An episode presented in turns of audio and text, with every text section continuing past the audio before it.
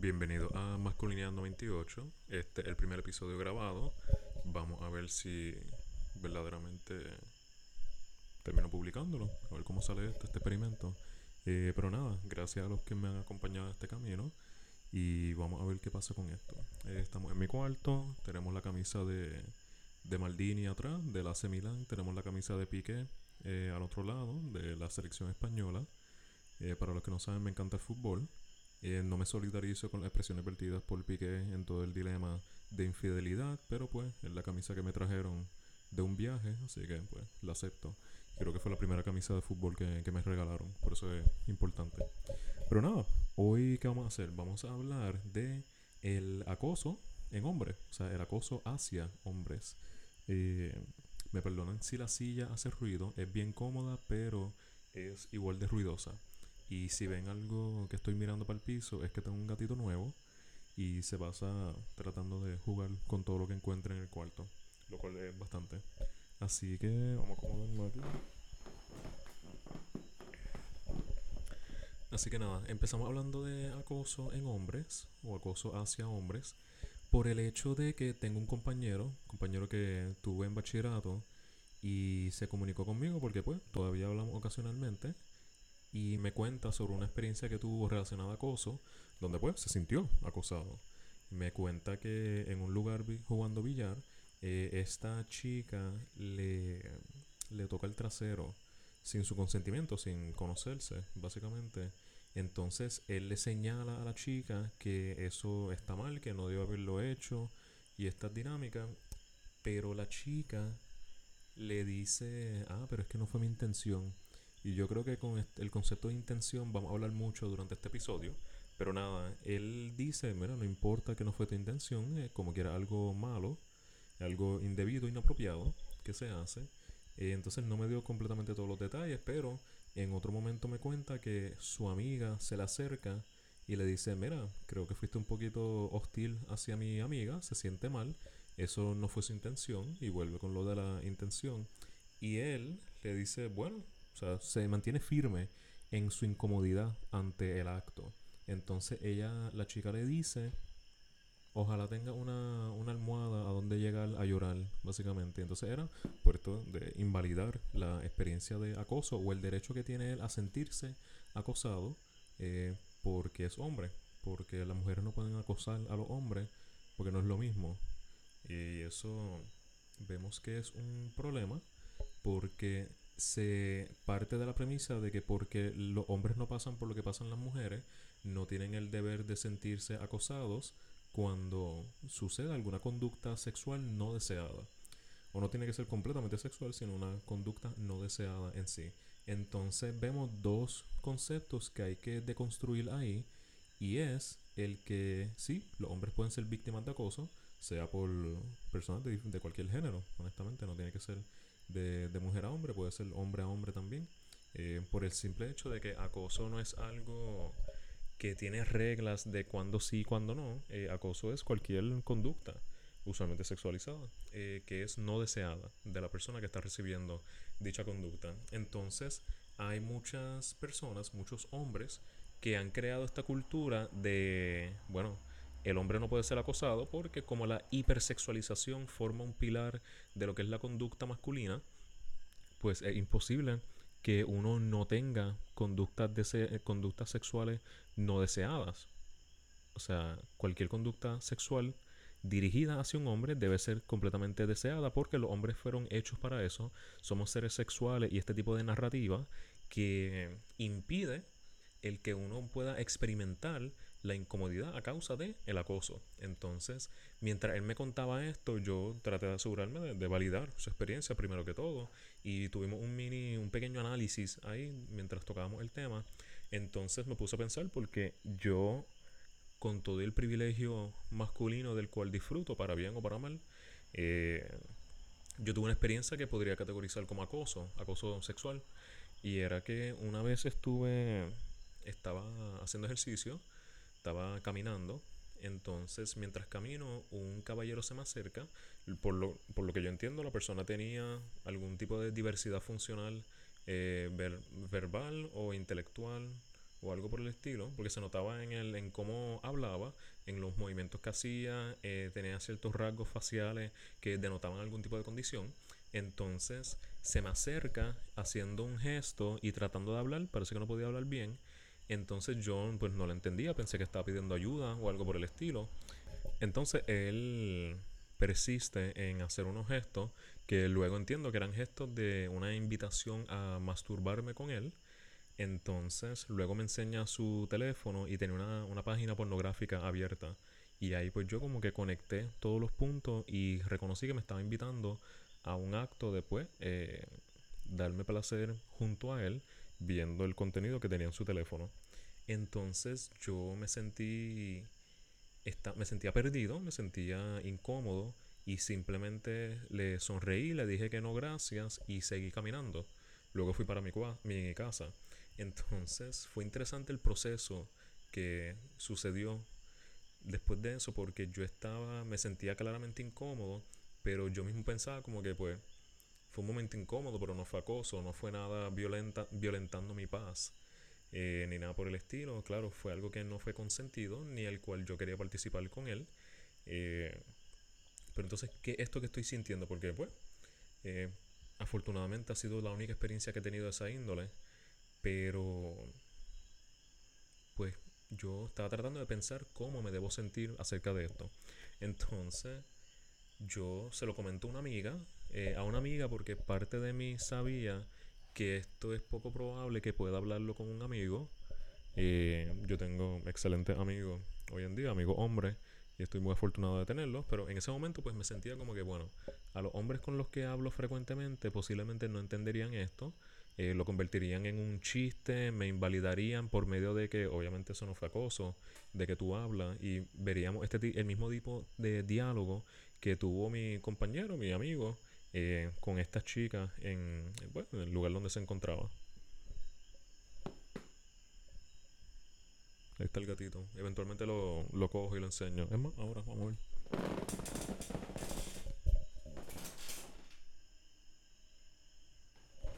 Ay, mate.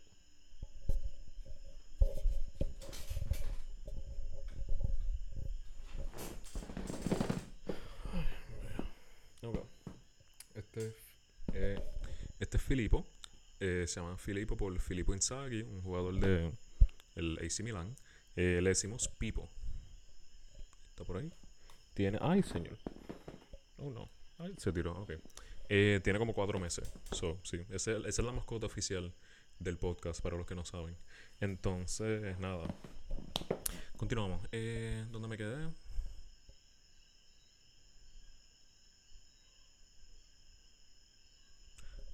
Pues sí, yo lo hablé con una amiga, entonces la amiga me dio un, cierto tipo de, comfort eh, emocional, verbal, mejor dicho. Y me dijo, ah, eso debe ser fuerte, ah, que lamento que hayas pasado por eso, cómo te sientes y todo lo demás. Y fue algo que caí en cuenta como que, ah, pues sí, esto cuenta como acoso. O sea, yo me sentí incómodo, fue algo no deseado, eh, fue una conducta sexualizada y me sentí incómodo. Pero fue interesante porque yo tuve esa experiencia pero yo he ido a caminar por el mismo sitio donde sucedió eso mil veces más luego de que, de que había sucedido. Y, y, pues eso fue una incomodidad temporera por ese día y luego pues seguí con, seguí con mi día. Y volví a hacer ejercicio y volví a caminar por ahí y de vez en cuando me viene solamente. Pero es como que, ah, pues eso, eso pasó en algún punto. Y fue interesante, fue lamentable porque reconocí mi privilegio de hombre. Porque yo pensando, fíjate, si esto le hubiese pasado, por ejemplo, a la amiga con la cual hablé esto de primera instancia, eso no hubiese sido un algo aislado, eso hubiese sido un uno, uno más, un acoso más con el que ella tiene que lidiar eh, posiblemente diariamente eh, en su vida. O sea, no es simplemente esto pasó y se lo cuento a alguien y ya.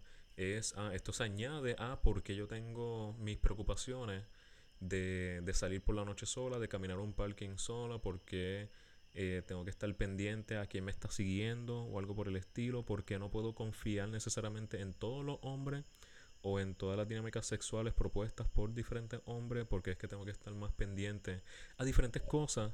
Y eso es, pues, lamentablemente, parte de las consecuencias machistas de ver a la mujer como un objeto sexual, como un ser, un ser infravalorado, y otras dinámicas que dan paso a que se normalice o se haya normalizado por siglos eh, lo que es la, el abuso sexual de, de las mujeres.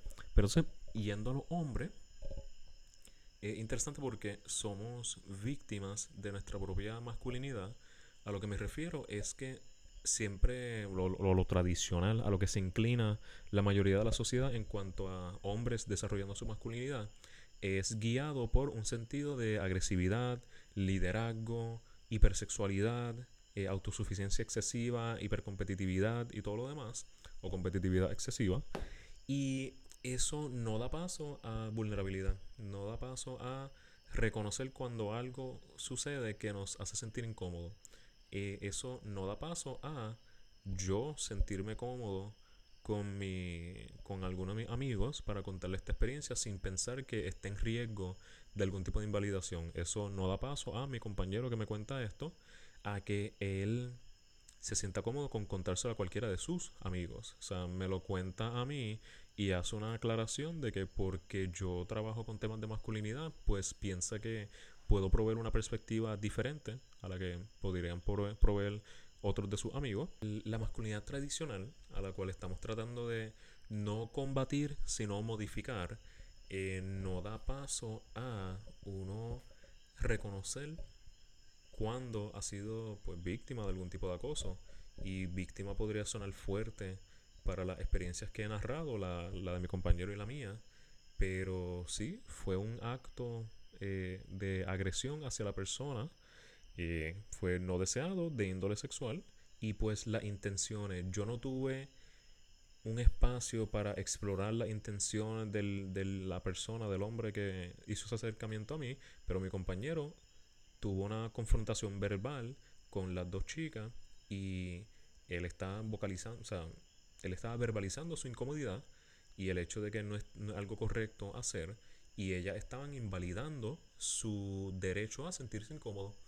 Ellas estaban diciendo que no, que no fue mi intención, que, ah, eh, bueno, lo de la almohada para llorar y todo lo demás, eh, que básicamente invalidando, revictimizando y todo lo demás, porque es hombre y porque por ser de una mujer a un hombre no cuenta, no es lo mismo. Y hemos visto que sí, que sí cuenta, que sí mujeres eh, pueden acosar a hombres, pueden violar a hombres y esta dinámica, pienso que parte de la narrativa de por qué no se ve así es porque está la noción de que el sexo es penetración. Y si no eres penetrado, no eres violado porque la mujer no puede penetrarte. Eh, y es parte de la, pues, del analfabetismo, de educación sexual que tenemos eh, de muchos hombres por esto de la pornografía y otras dinámicas que limitan verdaderamente cómo nosotros nos educamos sobre temas de, de la sexualidad. Pero, pues, eso no, no para nosotros movernos hacia adelante para desarrollar una mejor masculinidad. Porque cómo yo voy a practicar eh, lo que es la responsabilidad afectiva, inteligencia emocional y otras dinámicas, pero no puedo sentirme vulnerable en el espacio de verbalizar mi incomodidad ante ciertos actos que la sociedad ha normalizado a que no se supone que me afecte. O sea, yo parte de esto es reconocer la vulnerabilidad eh, que tengo derecho a sentir y expresar a base de un, un, acto que también me aplica a mí. O sea, yo también puedo ser víctima de algún tipo de agresión sexual, acoso, violación o otro acto violento. Usualmente pensamos en violencia como eh, confrontaciones físicas, pero sí, esto también el uso de violencia, es, es el uso de poder, sea implícito, explícito, social, verbal, psicológico, o de cualquier otra índole, usándose para un acto que ejerce la otra persona sobre uno, que ejerció el caballero que me trató de hacer el, gesto, que ejercieron las chicas cuando tocaron, la chica, cuando tocó indebidamente a mi compañero. ¿Qué pasa? Hay que, hay que ver el contexto, pero tampoco podemos dejarnos llevar completamente por el contexto. Y el contexto que me refiero es Las agresiones y acoso de esta índole, usualmente, estadísticamente hablando, sucede mucho más en mujer, hacia mujeres de parte de hombres que hacia los hombres. Y si sucede en los hombres, se crea la narrativa de que son eh, de hombre gay, o sea, de hombre a hombre, y se invalida completamente la posibilidad de que una mujer pueda acosar a un hombre.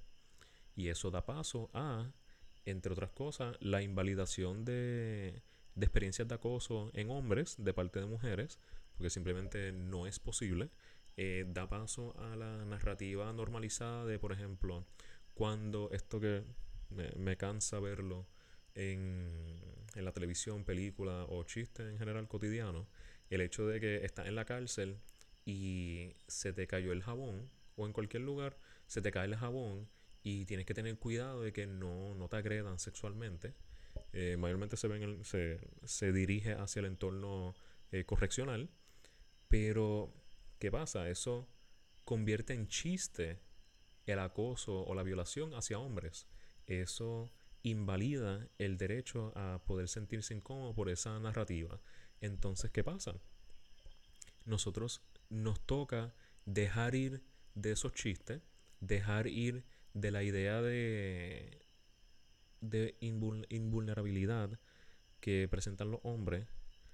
Hay que dejar ir de la narrativa vieja de que eso no le puede pasar a los hombres.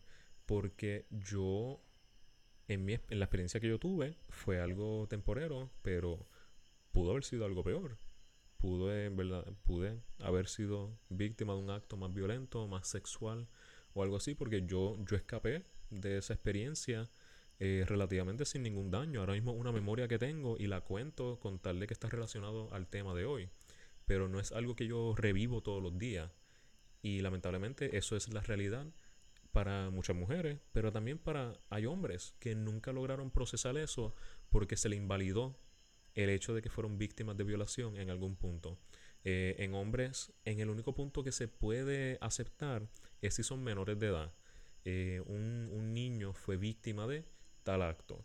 Y ahí pues se acepta más por la inocencia de que un niño y todo lo demás. Pero una vez cumples la mayoría de edad, es más, ni antes de cumplir la mayoría de edad.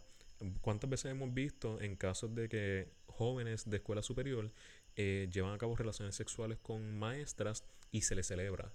Se, se le ve como, ah, el macho, o sea, qué bueno. Y si la profesora, la maestra, eh, cumple con estándares de belleza eh, en la sociedad indicada, pues más todavía se eleva el estatus de ese hombre como un macho alfa, eh, tradicionalmente hablando. Entonces, ¿qué pasa? Eso fue, bueno, o sea, eso fue una, una violación. Ahí hubo coerción, uso de poder de parte de la, de la maestra o las maestras que han llevado a cabo eso. Eh, coerción porque hubo una diferencia en edad considerable y en poder, en posición de autoridad, en esa dinámica jerárquica hubo una diferencia notable que ella, ellas pudieron haber usado a favor de llevar a cabo estas dinámicas con los jóvenes. Y los jóvenes, bajo esta, este cristal sucio de lo que es la masculinidad tradicional, pensaron que eso era un logro. O sea, yo fui sexualmente activo en una edad temprana, fue con una edad mayor, una mujer de edad mayor, y, y pues fui celebrado. O sea, la mujer que lleva a cabo el acto va a, la corte, puede sufrir consecuencias legales y todo, pero el joven es celebrado. Y no es hasta que entramos en espacios feministas, por ejemplo, que se señala, mira, eso no es una celebración, eso es acoso, eso es violación. Y es algo que hay que normalizar más lo que verdaderamente constituye acoso o violaciones en nuestra sociedad hacia personas que no siempre se han visibilizado como poder ser víctimas de esto. Entiéndase por los hombres. Entonces, esto no quita para nada que las mujeres mayormente son las víctimas de esto. No quiero invalidar, obviamente, las experiencias de muchas mujeres, lamentablemente, que son víctimas de esto a diario. Eh, sea de diferente, puede fluctuar la gravedad del acoso, pero claramente son, pues, son víctimas diariamente y es algo que por lo cual yo no sé cómo es, yo no sé cómo pasa eso, porque yo no he vivido eso, yo lo que tengo son los relatos de mis amigas. Por ejemplo, yo en la, en la universidad en la que estudio, hay que, puedes coger una guagua para llegar al instituto o puedes caminar desde el estacionamiento hasta la institución. y hay un camino donde hay muchas personas, hay muchos negocios y yo camino por ahí y pues camino, camino rápido porque quiero llegar a la, universidad, pero no lo pienso dos veces, me pongo mi música o algo por el estilo y ya. Yo una vez escuché un relato de una amiga mía que pasa por ese mismo camino porque somos compañeros de clase, eh, pero ella constantemente ha recibido eh, pitos, eh, piropos, miradas incómodas y eso que ha creado una experiencia incómoda para cuando ella va caminando sola. Si va caminando acompañada de alguien, especialmente un hombre, pues eso puede reducir considerablemente. Es lamentable que eso es lo que se necesita para que reduzca el riesgo, pero pues se, se habla de, de, la mujer como este ser puro, pero se vira la moneda y se le falta el respeto con tanta facilidad porque así como la tratas como un ser puro que necesita ser protegida y amada y todo lo demás, lo usas para infravalorar a la dignidad de la persona para justificar estos actos de acoso. Y claro, no es todo el mundo, pero se ve mucho. O sea, se ve mucho que si es mi hermana, se protege. Si es una mujer que no conozco, que se viste de cierta forma, pues es justificado que yo haga esto porque mira cómo se viste. U otras dinámicas que hemos escuchado un millón de veces. Eh, pero entonces, ¿qué pasa? Hay un. No es, no es paralela la experiencia que tenemos los hombres y las mujeres. Y parte de que suceda tanto con mujeres aporta a que se invisibilice las veces que sucede con hombres. Entonces hay que ver porque si verdaderamente estamos apoyando a las víctimas de estos actos, hay que apoyar a todas las víctimas, no solo a las mujeres, no solo a los hombres de la comunidad LGBTQ+, o sea, a los hombres cisgénero heterosexuales que pues lamentablemente se le ve como los perpetuadores principales de estos actos, también pueden ser víctimas. Por eso de la propia masculinidad que han creado y perpetuado durante tantos siglos. Entonces, ¿qué podemos hacer? O sea, hay que dejar estos chistes, estas narrativas de que si se te cae el jabón sucede tal cosa. Hay que dejar los chistes de que por cómo te van a violar si tú eres hombre, cómo te van a violar si la persona siendo, siendo mujer, el ejemplo, pues no tiene pene o algo por el estilo. Entonces, hay que dejar atrás esas nociones de que los hombres no pueden ser víctimas de. Hay que abrir espacios para hablar de temas de vulnerabilidad. Pienso que muchas veces hay muchos hombres que están buscando cómo soltar eh, el dolor que tengan en relación a algo, cómo soltar esos sentimientos de frustración, enojo, tristeza, eh, desesperanza, estrés y otros sentimientos negativos que pues piensan que no van a tener un espacio debido o validante para poder expresar estos sentimientos, por ende se los aguantan. O lo hablan, por ejemplo, con, con alguien que no necesariamente sea la mejor persona, pero piensan, no tengo a más nadie, déjame hablarlo con tal persona. Y hay veces que nos rodeamos, lamentablemente, de gente que no puede darnos esos espacios. ¿Y qué hacemos? O sea, hay que buscar personas en las que podamos confiar. Como hombre, pasando por algo de, algo de esta índole, hay que, hay que buscar cómo soltarlo. Hay que buscar cómo soltarlo de una forma socialmente aceptable, entiéndase el diálogo, terapia, ejercicio, meditación, respiración y todas estas índoles que no sean, eh, me pasó esto, nunca he podido hablarlo, estoy enojado y pues yo lo que voy a hacer es usar violencia para curar, para, para procesar mi violencia. Y eso ha sido el ciclo vicioso por siglos. O sea, yo soy víctima de violencia, sea sexual, física, verbal, cualquiera. Y debido a no tener las herramientas debidas para procesar esos eventos, yo perpetúo violencia. Yo uso la violencia como herramienta para procesar mi propia violencia. Y no podemos seguir así. O sea, hay que hablarlo, hay que dialogarlo, hay que buscar cómo dentro de nuestra propia deconstrucción nosotros verdaderamente nos rodeamos de un círculo que atribuya, que complemente esa deconstrucción.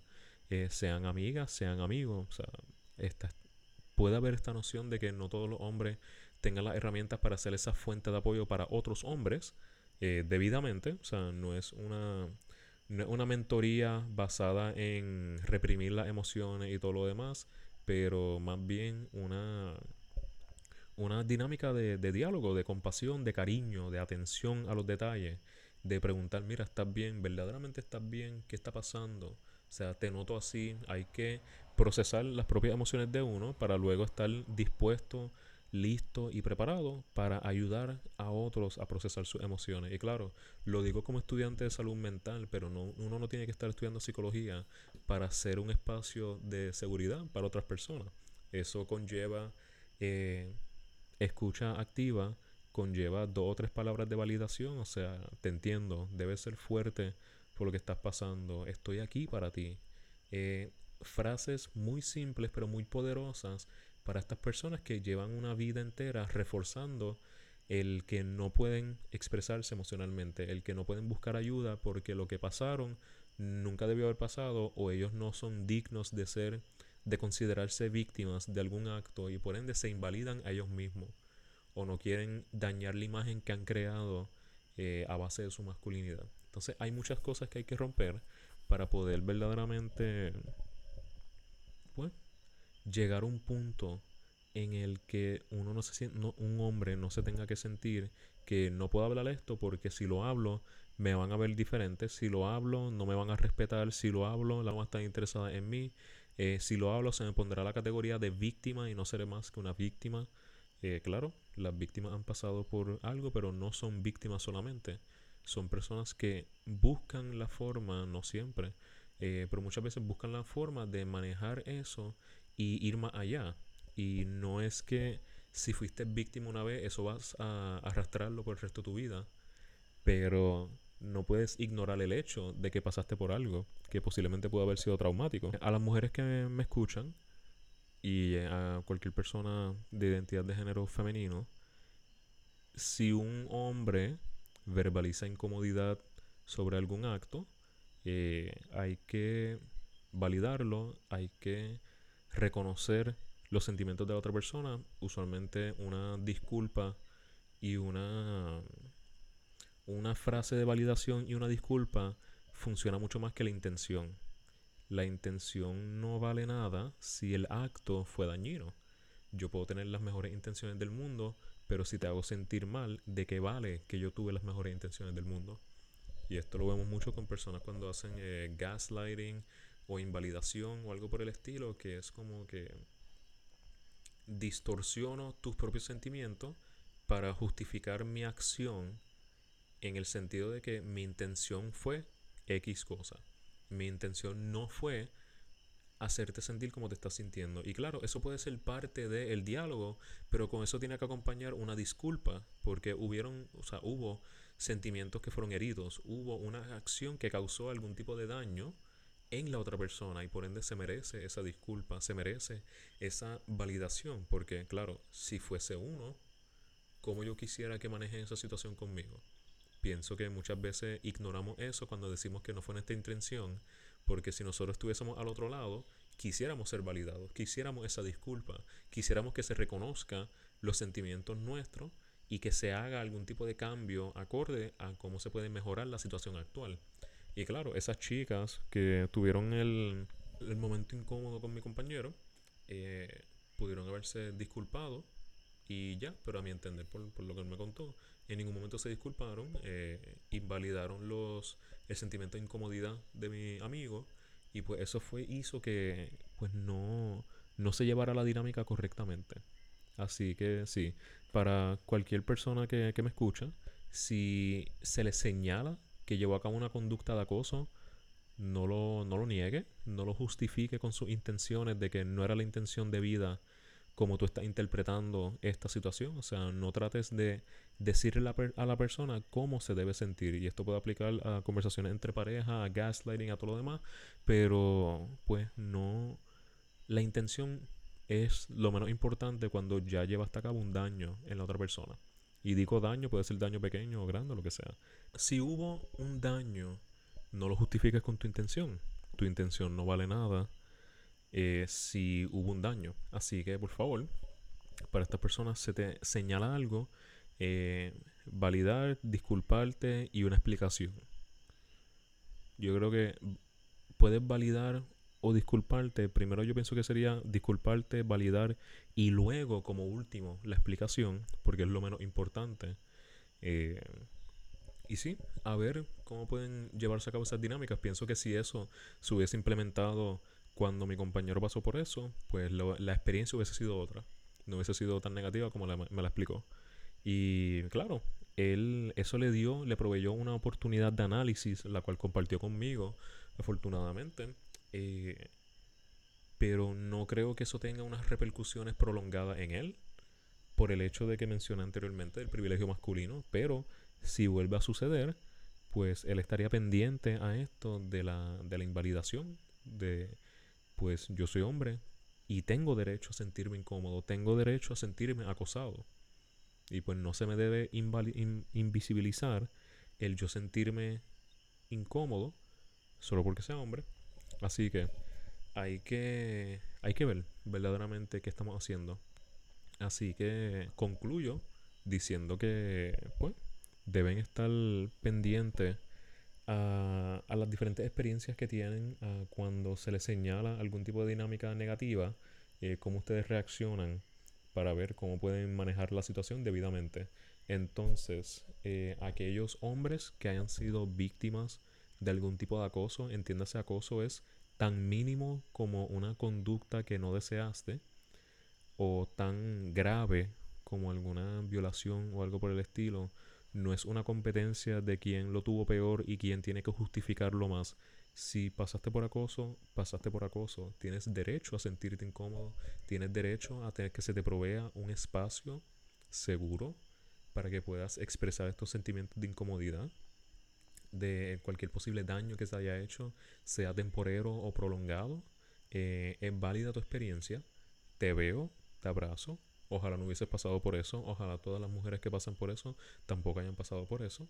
Eh, pero hay que hay que ver, hay que ver a nuestros amigos, a nuestros compañeros que comunican esta experiencia, hay que validarlas para que puedan procesarse. Porque lo contrario sería conductas de acoplamiento negativa, en, el peor de los casos, eh, conducta autolesiva, abuso de sustancia, suicidio. Y entonces, ¿qué pasa? No podemos esperar a que perdamos a un amigo por siempre para entonces cogernos en serio las dinámicas de las cuales él apenas habló en su experiencia, en su trayecto. Hay que hacerlo antes para que no llegue ese momento. Eh, así que vamos a estar pendientes verdaderamente a las experiencias de los hombres en nuestras vidas. Vamos a extender la mano, sea por diálogo, sea por cariño o por cualquier forma que usted piense que pueda hacerlo. Todos tenemos fortalezas diferentes en cuanto a cómo proveemos apoyo a nuestros seres queridos. Así que mire bien, mire bien alrededor suyo, eh, a ver cómo se sienten las personas. Claro, esto puede eso se generaliza a diferentes amistades, cualquier ser querido. Eh, si usted ve algo diferente, si usted piensa que debe extender esa mano y hablar, háblelo. Usted nunca sabe por lo que está pasando una persona. Eh, hay muchas personas que son muy buenos mintiendo, muy buenos poniéndose una máscara de que todo está bien, pero resulta que no todo está bien, que todo, o sea, posiblemente algo sucede, algo que no quieren hablar, algo que tienen miedo de comunicar por miedo a la reacción, por miedo a la burla, a la vergüenza, el estigma, diferentes dinámicas por las cuales nosotros nos toca romper con esos estigmas para proveer el apoyo para que aquellas personas se sientan cómodas para procesar sus propias emociones. Así que nada, eh, lo dejo aquí con esto. Esto ha sido Masculinidad 98. Eh, bienvenido al primer episodio grabado, si es que, o sea, primer episodio publicado en, YouTube o algo por el estilo. No sé si voy a lograrlo, tengo que ver ahora cómo edito esto y eso, es la primera vez que lo hago. Pero nada, deseenme suerte. Eh, este, este podcast no sustituye eh, servicio de terapia individual. Si usted entiende que necesita terapia individual, grupal, familiar o algo por el estilo, puede comunicarse con su proveedor de plan médico o cualquier otra persona que entienda que pueda dirigirlo hacia los servicios debidos. Eh, así que... Así que sí, esto ha sido Masculina 98. Muchas gracias por unirse y nos vemos la semana que viene. Gracias.